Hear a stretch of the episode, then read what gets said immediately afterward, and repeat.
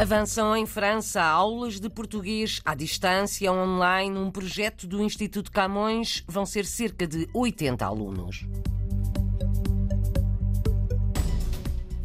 Vive na Suíça, mas vai lançar o seu primeiro livro em Portugal. Vamos ouvir Manuela Bailão neste jornal.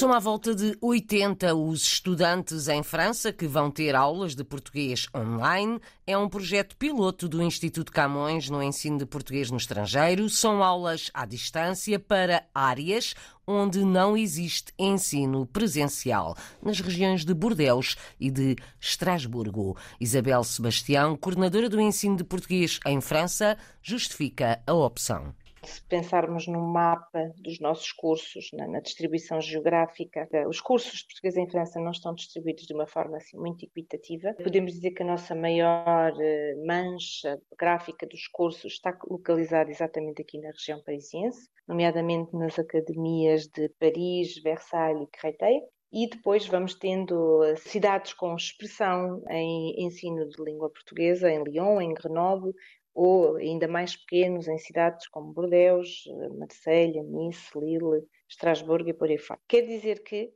há uma parte do território francês que os alunos não têm acesso a ensino do português presencial. A estas partes nós designamos zonas brancas e então o projeto piloto aparece para dar resposta a esta área branca. Portanto, o projeto está limitado a uns departamentos que foram selecionados devido à procura de português, que havia pedidos de português e não era possível eh, dar resposta. Só dizer que quando não há resposta a estes pedidos é porque é muito difícil compor um horário para um professor, ou porque os pedidos encontram-se distantes uns dos outros, ou porque muitas vezes não temos o número de alunos suficiente para fazer uma turma, não estão reunidas as condições para colocar um professor.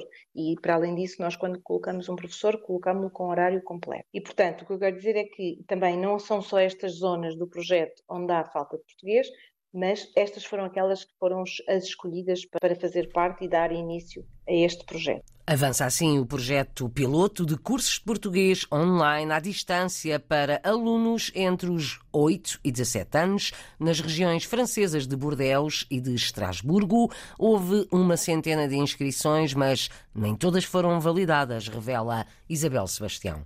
Nós tivemos cerca de 100 inscrições, no entanto, depois tivemos que fazer uma triagem com base no critério da residência, porque esse era o critério essencial, do qual resultou um número de 80. Não sei se vamos ter os 80, porque ainda temos aqui duas outras situações que não estão resolvidas, mas andará por aí. Vamos ter uh, seis turmas nos diferentes níveis, desde o A1 ao C1, portanto, são alunos entre os 8 e os 17 anos, e essas turmas têm entre 12 e 15 alunos, mais ou menos. As aulas vão decorrer à quarta à tarde e ao sábado de manhã, 60 minutos cada aula. Aulas de português online em regime experimental em França. O país ganha neste ano letivo mais cinco professores na rede de ensino de português. No total são mais de 100 professores para um universo de mais de 14 mil alunos. Estimativas da coordenadora do ensino de português no país temos 107 professores, portanto, este ano a coordenação recebeu mais 5 professores. Ainda não estão todos colocados porque o concurso está a decorrer, mas quer dizer que temos mais cinco horários este ano. Significa que a rede tem vindo a crescer, tem vindo a aumentar nos últimos anos, o que nos apraz bastante. Relativamente aos números de alunos, confesso que neste momento ainda nos é difícil ter um número de alunos exato, porque há cursos que ainda estão a arrancar, mas a título de exemplo, e pegando nos números do ano passado, nós tivemos cerca de 14 mil alunos entre aquilo que é o ensino paralelo e o ensino integrado. O ensino paralelo é aquele ensino que nós aqui designamos por ensino associativo. Neste ensino, nós temos à volta de mil alunos e o restante fica reservado para o ensino uh, integrado, nas modalidades de ensino internacional de língua estrangeira, ensino de língua viva estrangeira e as secções internacionais portuguesas nos colégios e liceus franceses. Isabel Sebastião, coordenadora para o ensino de português em França, é a convidada hoje no programa Câmara dos Representantes com a jornalista Paula Machado para ouvir nesta rádio depois das notícias das sete da tarde. Aos cerca de mil alunos do regime paralelo que têm aulas em associações portuguesas foram entregues tablets pelo Instituto Camões, que está a apostar na digitalização. Na Alemanha, sessão de leitura em português. No âmbito da Feira do Livro de Frankfurt, a livraria TFM promove uma sessão com o escritor Jacinto Lucas Pires. A feira abriu ontem e a livraria fecha por estar presente no evento, mas amanhã, às oito da noite, a TFM, especializada em livros de autores lusófonos, abre as portas uh, Jacinto Lucas Pires, em Frankfurt. A ideia é dar a conhecer a obra do autor e dramaturgo. Vai ser dada especial atenção ao romance Oração a que faltam joelhos. Olhares de Exílio é o título para a estreia de Manuela Bailão, em livro. Natural de Tomar, vive em Genebra, na Suíça, mas tem casa em Alcochete, município da margem sul do Tejo, na Grande Lisboa.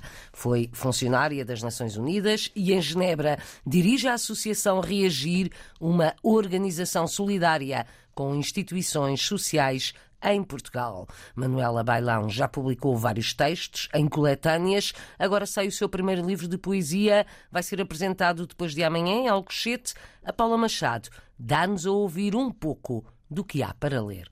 Das praias quentes do teu mar, azul e dor, pousei meus sonhos inacabados de sonhar.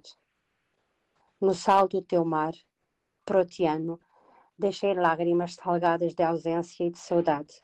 Pátria, um dos poemas do primeiro livro de Manuela Bailão, Olhares de Exílio, Poesias de Amor e Paixão, diz-nos a autora. É um livro de paixão pelos meus e é um livro de paixão por Portugal também. Tem alguns poemas dedicados a Portugal, a terra que eu deixei, que me fez muita falta no dia a dia, com todos os defeitos, e depois é o que eu digo, eu sou muito portuguesa, e quando digo sou muito portuguesa é assim com todos os, eh, os dramas e o fado e mais não sei o quê, e depois sou o resto, o resto que me fui fazendo, não é? Um fazer de vida em Genebra há mais de 40 anos com o marido. Os pais de Manuela já lá estavam, mas. Durante seis meses uh, tentei voltar para Portugal porque não era a minha vontade de ficar. Até que um dia foi dia. No fim do ano fui a Portugal, pensando que já não voltaria. O meu chefe telefonou-me, perguntou-me o que é que eu estava a fazer em Portugal, que são, eram horas de vir, e vim trabalhar para a Comissão de Direitos Humanos. Entretanto, fui ficando, uh, fui fazendo exames uh, linguísticos e fiz finalmente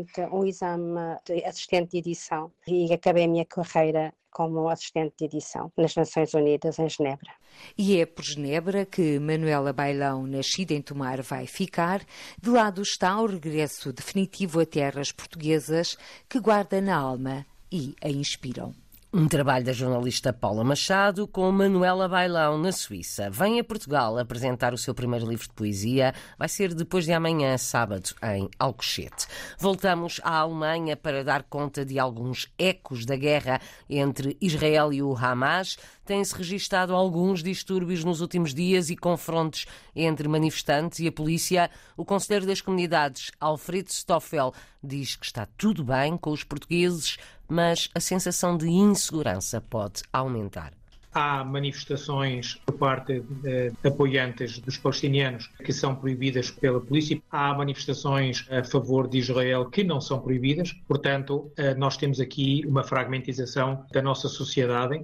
Há confrontos, pequenas batalhas eh, de rua entre manifestantes a favor da Palestina e a polícia. O que está aqui em questão são os extremistas, portanto, os extremistas de um lado e os extremistas do outro. Um problema maior que nós temos aqui é que esta guerra seja transportada para a Europa e que, por sua vez, destabilize um bocado a ordem social dos países europeus. Nós, com a nossa uh, comunidade, nós não estamos diretamente ligados a esta situação, mas é claro que o clima de insegurança que se pode viver é algo que, neste momento, pode não nos atingir diretamente, mas se este clima de tensão continua a existir, é evidente que vai também fazer alguma consternação na nossa vida, sobretudo naqueles que vivem nas grandes cidades ou que vivem nos subúrbios eh, de grandes cidades como Berlim, Colónia, Düsseldorf, eh, Hamburgo. Alfredo Stoffel, ouvido esta manhã na RDP Internacional. O conselheiro das comunidades portuguesas na Alemanha acha que há divisões na sociedade por causa da guerra ao Oriente entre Israel e o Hamas.